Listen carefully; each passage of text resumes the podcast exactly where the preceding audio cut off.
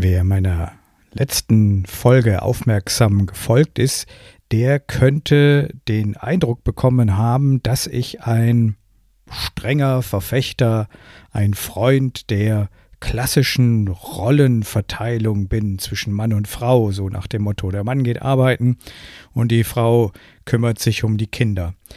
Das bin ich überhaupt nicht und ich äh, möchte gerne in dieser Folge ein bisschen darüber plaudern, wie ich diese Unterschiede zwischen Mann und Frau sehe und was ich von diesen Rollen, von dieser Rollenverteilung halte. Und nein, für die Folge Rollenspiele hole ich auch nicht die Peitsche raus oder die plüschbesetzten Handschuhe.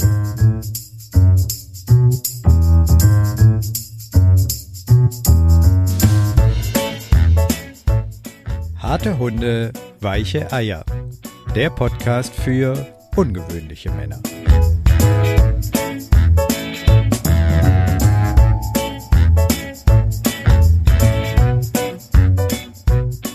Hallo und herzlich willkommen. Ich bin Christian Aufenkolk und in dieser Folge plaudere ich ein bisschen über die verschiedenen Rollen von Mann und Frau.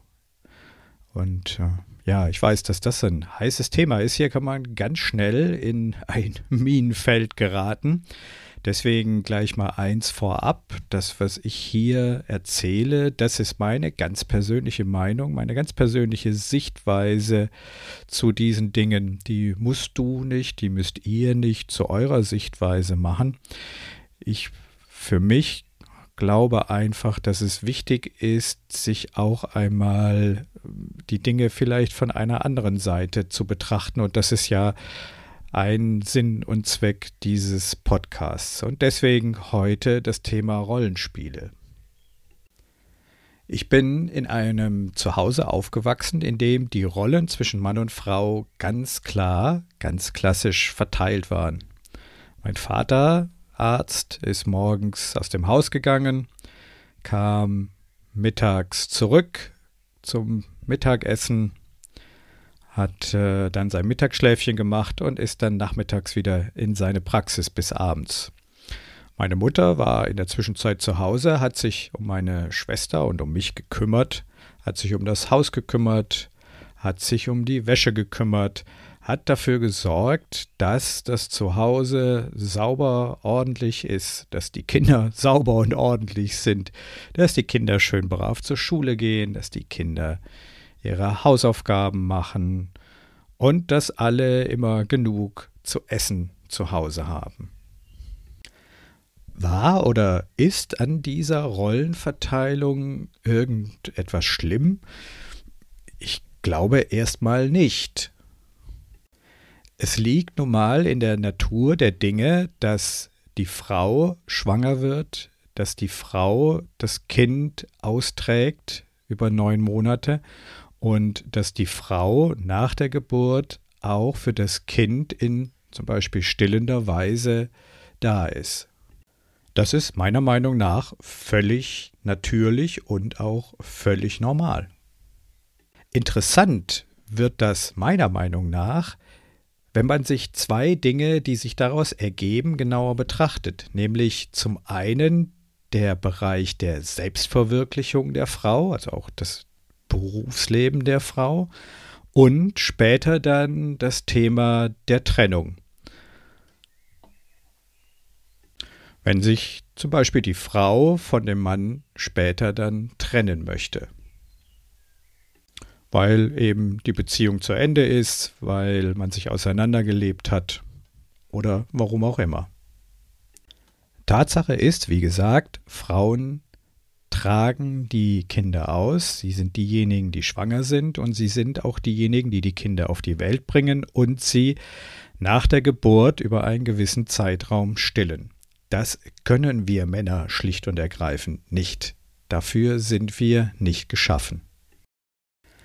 Aufgrund dieser Naturgegebenheit Naturgegebenheit, aufgrund dieser Gegebenheit natürlichen Ursprungs hat sich das in der Gesellschaft über die vergangenen Jahrhunderte so ein bisschen eingeschliffen, dass die 3K eine große Rolle spielen für die Frau, nämlich Kinder, Kirche, Küche.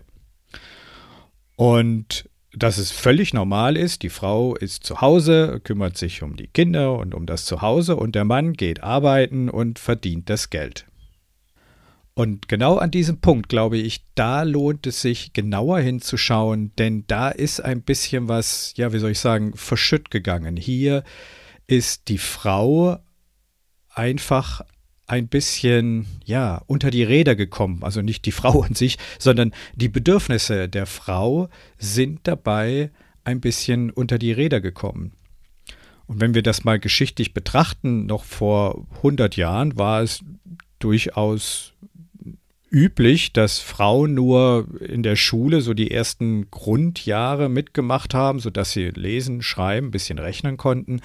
Aber die höhere Schule war den Jungs, den Männern vorbehalten. So, Frauen sollen ein bisschen rechnen, schreiben, lesen lernen, aber jetzt hier nicht in irgendeiner Form großartige Schulausbildung oder noch äh, zu, auf irgendwelche Universitäten gehen. Bis zum Ende des 19. Jahrhunderts endete die Schulausbildung für Frauen in der Regel mit dem 15. oder 16. Lebensjahr. Gymnasien haben Frauen bis kurz vor dem 20. Jahrhundert überhaupt nicht zugelassen. Und interessanterweise die erste Universität, die Frauen als Studenten akzeptiert hat, war die Universität Heidelberg irgendwann mal im Anfang 1900. Und andere Universitäten zogen erst so nach und nach nach. nach und nach nach.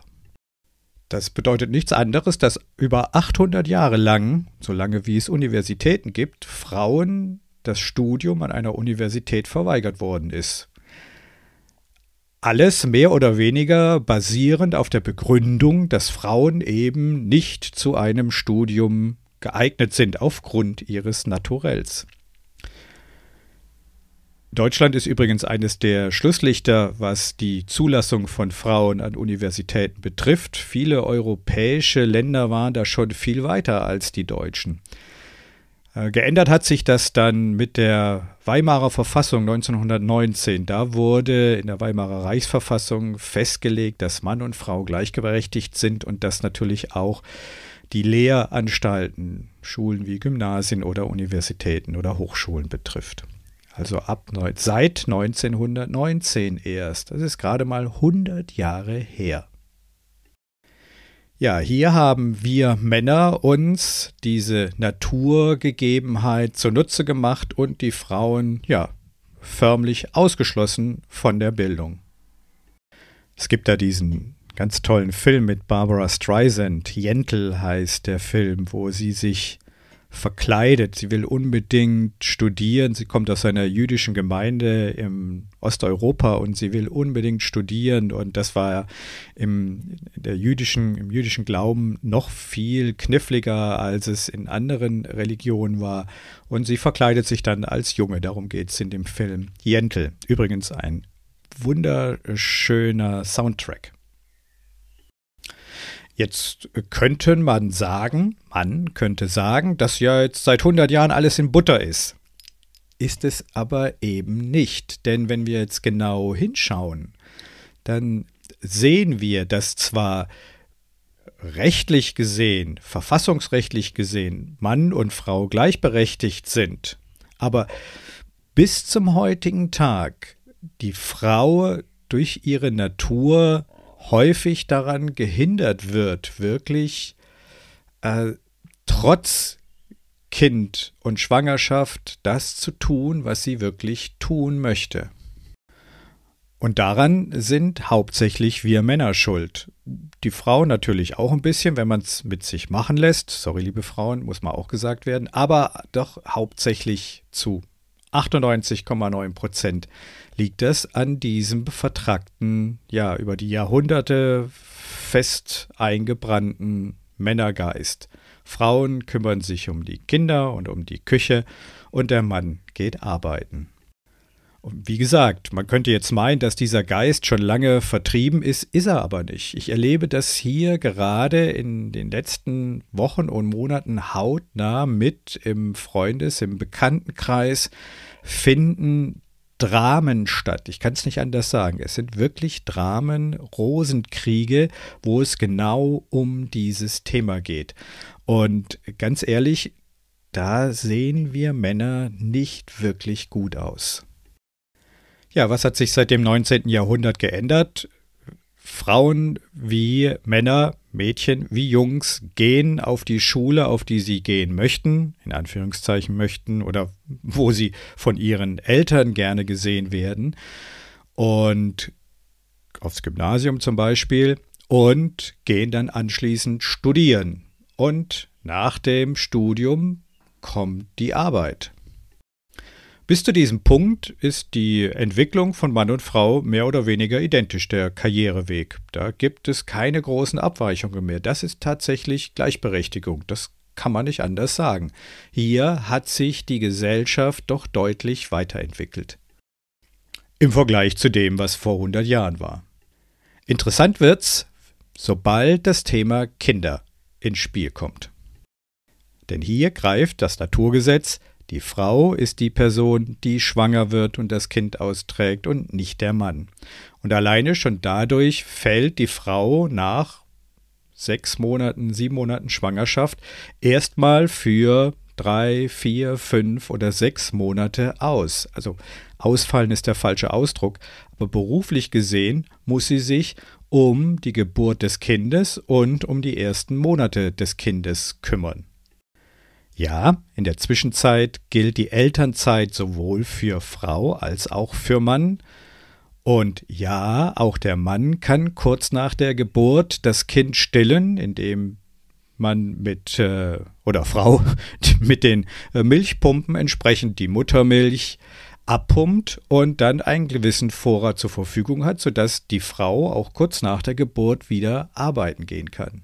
Das heißt also, die, die Belastung in Anführungszeichen Belastung, die Aufgaben, die durch die Geburt eines Kindes entstehen, die können sich Mann und Frau in der Zwischenzeit wesentlich besser teilen und es wird auch immer mehr gesellschaftlich akzeptiert, dass der Mann seinen Beitrag dazu leistet.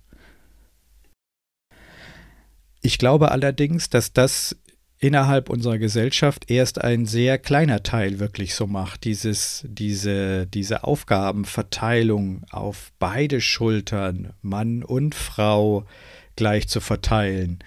Ich glaube, dass es in der Gesellschaft noch viel weiter verbreitet ist, eben dieses klassische Modell, die Frau kümmert sich um das Kind, bleibt zu Hause ähm, und der Mann ist derjenige, der weiterhin arbeiten geht.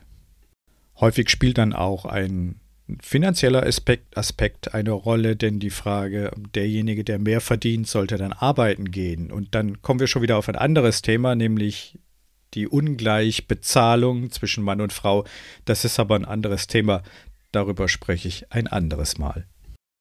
Während ich hier so vor mich hin plaudere, schaue ich immer mal im Internet nach und habe hier gerade eine interessante Zahl gefunden. Bei den Vätern zeigt sich der An Anstieg der Elternzeitquote deutlich, wenn auch auf einem deutlich geringen Niveau. Der Anteil der Väter in Elternzeit war im Jahr 2021 bei 1,6 Prozent. Aber immerhin doppelt so hoch als im Jahr 2009. Da war es nämlich noch 0,9 Prozent. Das ist das, was ich eben gemeint habe. Es macht erst ein sehr kleiner Teil. Die überwiegende Mehrheit verhält sich so wie vor 100 oder 200 Jahren auch. Die Frau bleibt zu Hause, kümmert sich um das Kind und der Mann geht arbeiten.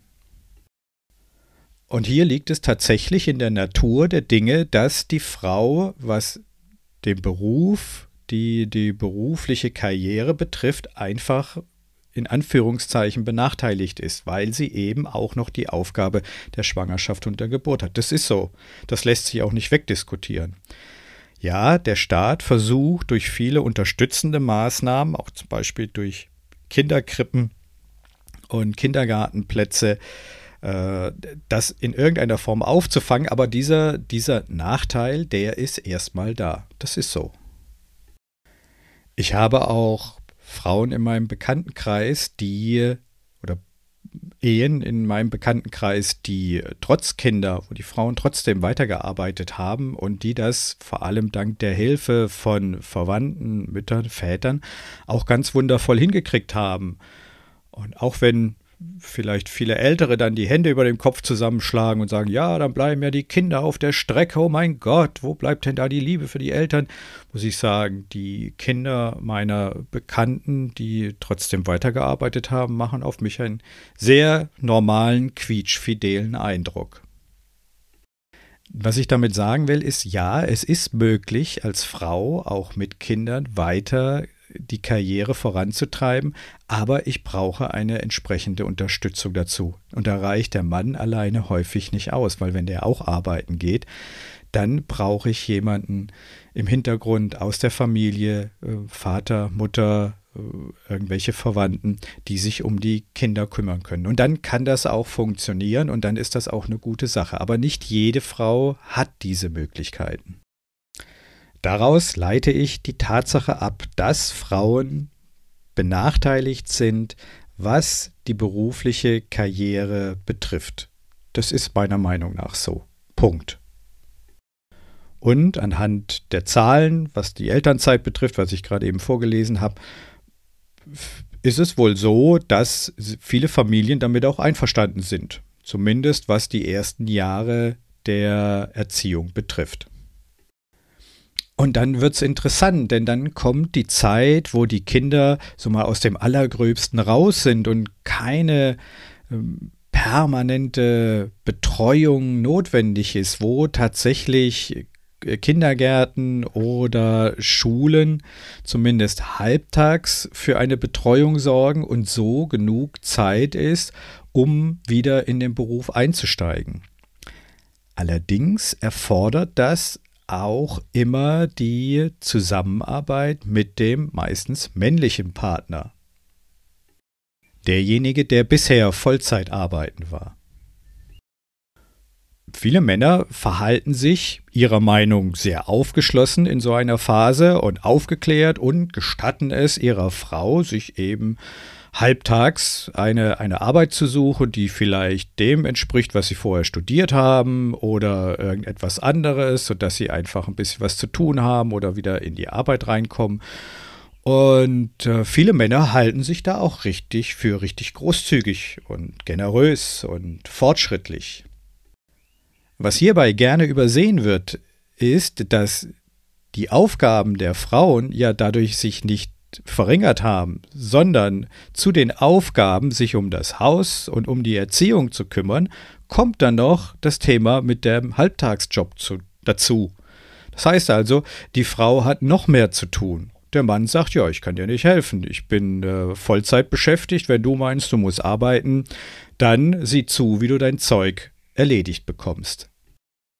An diesem Punkt, glaube ich, sind viele Männer einfach gedanklich noch nicht wirklich so richtig auf der Höhe der Zeit. Sorry, liebe Männer, aber das ist mein Eindruck. Meiner Meinung nach müsste spätestens jetzt in einer gesunden Beziehung der Mann an Gang zurückschalten und sagen, okay, pass auf, ich reduziere jetzt meine Arbeitsleistung ein bisschen, damit ich dich unterstützen kann, so dass du mehr Zeit für deinen Beruf und deine Karriere hast. Oder unter Umständen der Mann komplett sagt, so, ich reduziere auf halbtags und du kannst jetzt wieder voll einsteigen und ich kümmere mich um Haus, um Erziehung und um den ganzen Rest. Wäre mal interessant, wie viele Männer in Beziehungen tatsächlich so vorgehen. Dazu habe ich jetzt hier gerade im Internet nichts finden können. Ich glaube nicht, dass das wirklich erfasst wird. In meinem Freundes- und meinem Bekanntenkreis kenne ich da, ja, fällt mir jetzt gerade kein Beispiel ein. Du kannst ja mal bei dir überlegen, vielleicht kennst du ja jemanden. Ja, und an diesem Punkt bekommen die Frauen quasi schon wieder eins drauf. Der natürliche, der durch die natürliche Gegebenheit entstandene Nachteil wird hier durch die Männer häufig nicht aufgefangen, sondern er wird im Prinzip noch verschlimmert. Du musst ja nicht arbeiten, ich bringe ja genug Geld nach Hause. Wenn du arbeiten willst, dann ist es deine Sache, da musst du aber gucken, wie du den Rest auch noch hinbekommst. Finde ich persönlich keine gute Haltung. Das ist kein Umgang auf Augenhöhe, meiner Meinung nach. Viele Frauen scheinen sich aber mit dieser Situation zu arrangieren und sind überhaupt schon mal froh, wenigstens zwei, dreimal die Woche rauszukommen aus dem Alltagstrott, aus dem Zuhause für die Kinder da sein und neue Impulse zu bekommen oder wieder in ihrem alten Beruf rein zu äh, schnuppern, um einfach wieder neue Impulse zu bekommen und nicht immer nur sich über Kinderwagen, Windeln und Kinderkrankheiten unterhalten zu müssen. Und arrangieren sich halt und sagen dann, okay, gut, ich krieg das schon irgendwie hin. Volle Powerfrau halt. Das ist der eine große Nachteil, den Frauen in diesem Bereich haben, in der Rolle, die sie naturgegeben spielen müssen, nämlich die Rolle als Mutter. Noch interessanter und noch heftiger wird es dann, wenn wir zu dem Thema Beziehung bzw. Ende der Beziehung kommen. Hier tauchen im meinem Bekanntenkreis immer wieder Situationen auf, die mich gelinde gesagt sehr, sehr nachdenklich machen und mir das Gefühl geben, dass ja, dass manche Männer gedanklich vielleicht noch immer in der Steinzeit leben, was ich in unserer heutigen Welt wirklich erschreckend finde. Denn was sehr, sehr oft passiert, wenn sich die Frau nach 15, 20 Jahren aufmacht und sagt, so, mein lieber Mann, das war eine schöne Zeit, aber ich möchte jetzt mein Leben mit jemand anderem verbringen, viele Männer dann einfach erstmal den Geldhahn zumachen und sagen, kannst du gerne machen, aber von mir gibt's nix. Du kriegst hier keinen Cent. Von dem Geld, das ich in all den Jahren hart und ehrlich verdient habe, während du zu Hause die Füße auf der Couch äh, hochgelegt hast und Fernsehen geguckt hast. Das ist kein Spruch, das ist kein Klischee, habe ich tatsächlich mehr als einmal so erlebt. Interessanterweise ist der Gesetzgeber, zumindest hier in Deutschland, da schon wesentlich weiter als viele Männer in ihrer geistigen Haltung. Denn der Gesetzgeber findet sehr viele Möglichkeiten, Frauen, ja, wie soll ich sagen, Frauen das auszugleichen, was sie während der Zeit, wo sie nicht arbeiten konnten, äh, also das, was sie nicht verdienen konnten, weil sie sich um die Kinder kümmern mussten, auszugleichen. Und zwar und natürlich auf Kosten desjenigen, derjenigen Person in der Beziehung, der während dieser Zeit Vollzeit gearbeitet hat, in der Regel der Mann. Und deswegen bekommen viele Männer Schnappatmung und Schweißperlen auf die Stirn, wenn sie das Wort Düsseldorfer Tabelle hören. Ein Mann wäre allerdings kein Mann, wenn er nicht auch für dieses Problem eine Lösung gefunden hätte, und das nennt sich dann Ehevertrag. Für mich persönlich ist ein Ehevertrag so, so widersprüchlich und unreal wie, wie, wie, wie eine Bedienungsanleitung auf einer Zahnstocherverpackung. Total unnütz, denn denke, in einer Beziehung, wenn ich zusammen bin, brauche ich keinen Ehevertrag. Aber es gibt viel, viel mehr Beziehungen, Ehen, mit, wo Eheverträge abgeschlossen wurden, als man das gerne glauben mag. Auch ich werde immer wieder überrascht. Noch verwunderlicher, diese Eheverträge werden von den Frauen in der Regel höchst freiwillig unterschrieben. Da steht kein Mann hinten dran mit einer Knarre und sagt unterschreib, sondern sie unterschreiben und sagen natürlich, mein Schatz, ich liebe dich und du wirst immer für mich sorgen und dieses dieser Ehevertrag ist doch nur ein Stück Papier.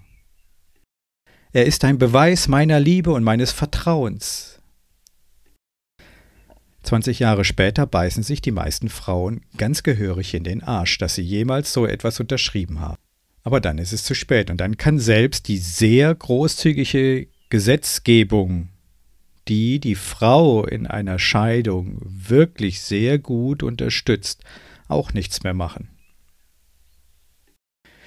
Ich will hier auch gar nicht weiter darauf eingehen, woran das liegen könnte, dass Frauen freiwillig auf ihre Rechte verzichten. Das ist, glaube ich, ein Thema für sich und dann müsste ich hier mit äh, Frauen mal in einer offenen Runde drüber sprechen. Darum soll es auch gar nicht gehen. Es geht hier darum, dass hier eben wieder eine weitere Ungerechtigkeit geschieht, nämlich dass der Frau sozusagen der Weg in eine neue Beziehung verwehrt wird. Der Mann, der sagt, natürlich, du kannst gehen, wohin du willst, aber von mir gibt's kein Geld, sieh zu, wie du klarkommst keine Spur von Respekt für das, was die Frau in der Zeit der Erziehung geleistet hat. Ich habe mit einigen Männern gesprochen, die sich genauso verhalten haben. Da war auch nicht der Hauch eines Verstehens drin. Die haben mich dann teilweise mit großen Augen angeguckt und haben gesagt, was, was willst du eigentlich? Die haben nichts gemacht. Warum sollen sie was verdienen? Und ich glaube, an diesem Punkt da ist eine Veränderung ganz, ganz wichtig. Und zwar vor allem bei uns Männern. Ich empfehle jedem Mann, der es noch nicht gemacht hat, einfach mal einen Monat zu Hause zu bleiben und all die Aufgaben durchzuführen, um die sich ansonsten normalerweise seine Frau kümmert. Ich weiß, dass einige Männer das schon erlebt haben, häufig zwangsweise, weil die Frau zum Beispiel krank geworden ist und sich die Männer dann darum kümmern mussten und keiner sonst da war. Ich glaube, diese Männer wissen den Einsatz und die Arbeit der Hausfrau in der Zwischenzeit viel mehr zu schätzen. Ich persönlich würde es zum Beispiel begrüßen, wenn es wenn der Frau, sobald sie in den Mutterschutz tritt und sich um die Kinder kümmert und nicht mehr arbeitet, automatisch einen prozentualen Anteil des Gehaltes des Mannes bekommt, mit dem sie machen und tun kann, was sie will. Denn hier geht es nicht um das Thema Haushaltsgeld. Das Haushaltsgeld muss die Frau dafür aufwenden, um den Haushalt am Laufen zu halten, um Lebensmittel zu kaufen, um Klamotten für die Kinder zu kaufen oder Schulmittel oder äh, neue Möbel in irgendeiner Form. Haushaltsgeld ist damit nicht gemeint, sondern es geht um eine faire Bezahlung der Arbeit der Hausfrau. Ein prozentualer Anteil basierend auf dem Gehalt des Mannes. Das halte ich für eine prima und faire Lösung. So eine Form Pflichtanteil. Und mit diesem Geld kann die Frau machen, was sie will. Dann kann sie in die Rentenkasse für mit einbezahlen, sie kann es äh, zur Seite tun und sparen, damit sie was hat, wenn es mal schlechte Zeiten gibt. Und dieses ganze Rosenkrieg-Theater am Ende einer Beziehung, das entfällt dann einfach dadurch, weil der Mann ja seine Leistung auch schon erbracht hat für die Frau. Das hat auch ein bisschen was mit Wertschätzung zu tun. Und im Wort Wertschätzung steckt das Wort Wert. Und wir bewerten mittels Geld. Geld ist ein wundervoller Maßstab für Wert. Lieber berufstätiger Mann, der du zehn Stunden am Tag unterwegs bist, was ist es dir wert, in ein sauberes, ordentliches Zuhause zu kommen, wo deine Hemden gebügelt im Schrank hängen, wo der Kühlschrank voll ist mit deinem Lieblingsessen und deinem Lieblingsbier, ähm, wo du saubere Unterhosen im Schrank hast und nicht nur eine, sondern mehrere, genauso auch Socken. Im Haushalt, in dem die Kinder, in denen es den Kindern gut geht, sie gesund sind und was Schule betrifft, das tun, was von ihnen erwartet wird. Wie viel ist dir das wert, lieber Mann? Und wenn ich diese Rosenkriege gerade sehe, die ich hier miterlebe, dann erscheint es mir, dass es dem We dass es einem Mann, dass es Männer gibt, dass es Männer gibt, denen das überhaupt nichts wert ist, denen das mehr oder weniger, ganz salopp gesagt, am Arsch vorbeigeht. Und das finde ich wiederum echt scheiße. So, jetzt habe ich mich ein bisschen in Rage geredet. Liegt vielleicht auch an den hohen Temperaturen hier in meinem kleinen Studio bei 34 Grad und strahlendem Sonnenschein und ordentlich Achselschweiß. Ja, was kann man tun? Was kann man tun? Ich glaube, hier ist es ganz wichtig, als Mann Bewusstheit zu erlangen, sich bewusst zu machen, was es einem wert ist, in ein sauberes, ordentliches Zuhause zu kommen was es einem wert ist, dass da jemand ist, der sich um all die Dinge kümmert, um die ich mich nicht kümmern kann als Mann, wenn ich, während ich acht, neun oder zehn Stunden am Tag auf der Arbeit bin und wo ich mich dann vielleicht auch nicht gerade am Wochenende drum kümmern möchte. Wie viel ist mir das wert? Äh, bitte, liebe Frauen, jetzt nicht falsch verstehen. Ich möchte eure Leistung jetzt nicht auf äh, das, äh, ja, auf, auf den Beruf einer Haushälterin reduzieren. Ja, also hier nicht falsch verstehen. Hausfrau gleich Haushälterin und nur noch hier Frau ist gleich äh, Ehefrau gleich Haushälterin. Nein, aber es ist nun mal ja doch ein wesentlicher Bestandteil des Zuhause-Seins sind haushalterische Tätigkeiten. Darum geht es natürlich nicht nur alleine, ist klar. Ja, kommt natürlich noch viel dazu. Dieser ganze Beziehungsschnickschnack. Sorry für Schnickschnack. Ja, hier an diesem Punkt dürfen wir Männer etwas bewusster werden und vor allem wir Ehemänner. An alle Ehemänner da draußen, die gerade zuhören, denkt doch mal drüber nach. Wie sieht das bei euch aus? Was würdet ihr tun, wenn eure Frau von heute auf morgen sagen würde, du, ich habe das Gefühl, dass unsere Beziehung zu Ende ist, ich breche auf zu neuen Ufern. Wie würdet ihr darauf reagieren und warum? Denkt da mal drüber nach. Das ist meiner Meinung nach ein ganz, ganz wichtiger Punkt. Hier darf die Frau wieder auf Augenhöhe mit dem Mann kommen. Eine Gleichberechtigung, eine echte Gleichberechtigung, die sich auch in finanzieller Unabhängigkeit auswirkt, auch wenn die Frau nicht gearbeitet hat während der Zeit als Hausfrau. Das ist echte Gleichberechtigung, liebe Männer. Ja, ihr seht schon, hier gibt es keine perfekte und einfache Lösung. Hier gibt es auch kein Schwarz oder Weiß.